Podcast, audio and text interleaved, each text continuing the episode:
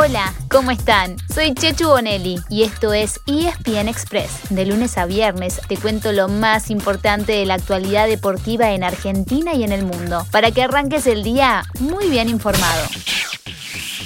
En Francia la locura por Lionel Messi parece no tener límites. Ante la posibilidad de que la Pulga haga su debut con el Paris Saint-Germain, este domingo se agotaron las entradas y hay pedido récord de acreditaciones de medios de todo el mundo. El PSG juega de visitante ante el Reims y las más de 20.000 entradas volaron hace más de una semana. Y algunas la compraron hinchas de lugares muy lejanos como Chile, Corea del Sur, Tailandia, India y Egipto. En cuanto al periodismo, ya llegaron más de 120 pedidos. El récord de acreditaciones para un partido del Reims es hasta ahora de 113. Fue en 2013, también ante el PSG, que en ese momento estaba con David Beckham y Zlatan Ibrahimovic. Y eso que aún no hay certeza sobre la presencia de Lío, aunque cada vez parece más probable, ya sea como titular o en el banco. Ya pasó un mes y medio desde el último partido de Messi y fue con Argentina en la final de la Copa América frente a Brasil. Si no juega este domingo, entonces volvería a hacerlo con la selección en la triple fecha de eliminatorias sudamericanas.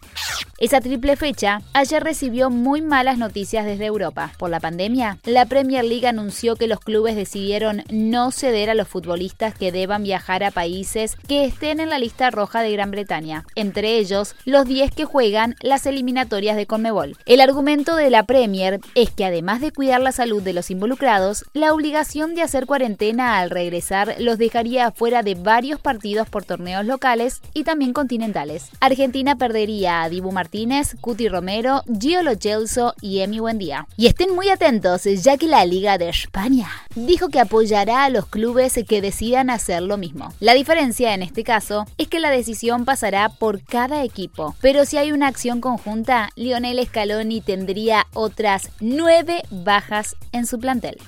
Todo esto, claro, sujeto a lo que decida la FIFA, que ya le dio su apoyo a la Conmebol. A través de un comunicado, Gianni Infantino dijo que la FIFA se pondrá firme para que se cumplan sus normas, pero que también les recordará a clubes y asociaciones las consecuencias que podría tener su incumplimiento. ¿Se resolverá pacíficamente este conflicto? Les iremos contando a medida que haya novedades.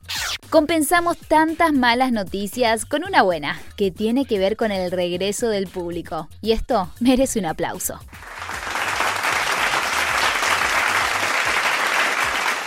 El Ministerio de Turismo y Deporte autorizó a que el partido entre la selección argentina y Bolivia, el jueves 9 de septiembre, se juegue con espectadores. En principio se piensa en utilizar un 30% de la capacidad total del Estadio Monumental. Será una prueba piloto, ya que luego se extenderá al resto del fútbol local y a otros deportes también. Antes, Argentina tiene dos partidos como visitante, frente a Venezuela el jueves 2 y contra Brasil el domingo 5. El reconocimiento, Bambi, para Franco Musis, que marca su primer gol con la camiseta Atlético. Ataca Lotti. Gol Tesuri. Gol de Atlético. Tesuri a la carrera. Lo liquidó en el final Atlético 2, Independiente 0. En un minuto, dos goles para Atlético y por ahora Chau invicto para Independiente. Mientras tanto, comenzó la octava fecha del torneo de la Liga Profesional. Cayó el equipo que llegaba como puntero, Independiente. Con dos goles a los últimos cinco minutos, Atlético Tucumán lo derrotó 2 a 0. Milton Vaya adentro, puede ser de Rivas, es la última del partido, es para Central Córdoba de Santiago. Milton Rivas se pasó y ganó Sigali, es el final. Y es empate en Avellaneda. Racing 0, Central Córdoba de Santiago 0. Con un final tan impreciso como todo el partido. En el cierre, Racing lo alcanzó en la punta, pero desaprovechó la chance de ser único líder. En el cilindro de Avellaneda, solamente empató con Central Córdoba de Santiago del Estero. Hay otros cinco encuentros, con el último de las 9 de la noche entre Platense y Boca. Y mañana jueves termina la fecha con otros cuatro partidos, entre ellos Estudiantes con San Lorenzo a las 18.45 y River ante Aldo Civi a las 21. En el tenis no fue el mejor día para argentinos y argentinas. En Cleveland, Nadia Podoroska fue de mayor a menor. Ganó el primer set en tiebreak, pero después cayó ante la Bielorrusia Alexandra Sasnovich. En el ATP 250 de Winston-Salem, Federico Coria perdió en dos sets con el francés Pierre Herbert, que entró a último momento como lucky loser. Y también se despidió otro Federico, del Bonis, que no pudo con el estadounidense Marco Girón. Nos despedimos con el rugby contándoles que los Pumas mañana viajarán desde Sudáfrica hacia Australia. Eso es porque se confirmó que el Rugby Championship seguirá en tierra de los Wallabies, pero con cambio de sede, Queensland en vez de Perth. El plantel argentino deberá cumplir con un aislamiento de dos semanas, pero podrá seguir entrenándose y luego disputará cuatro partidos, dos ante los All Blacks y otros dos frente a los dueños de casa.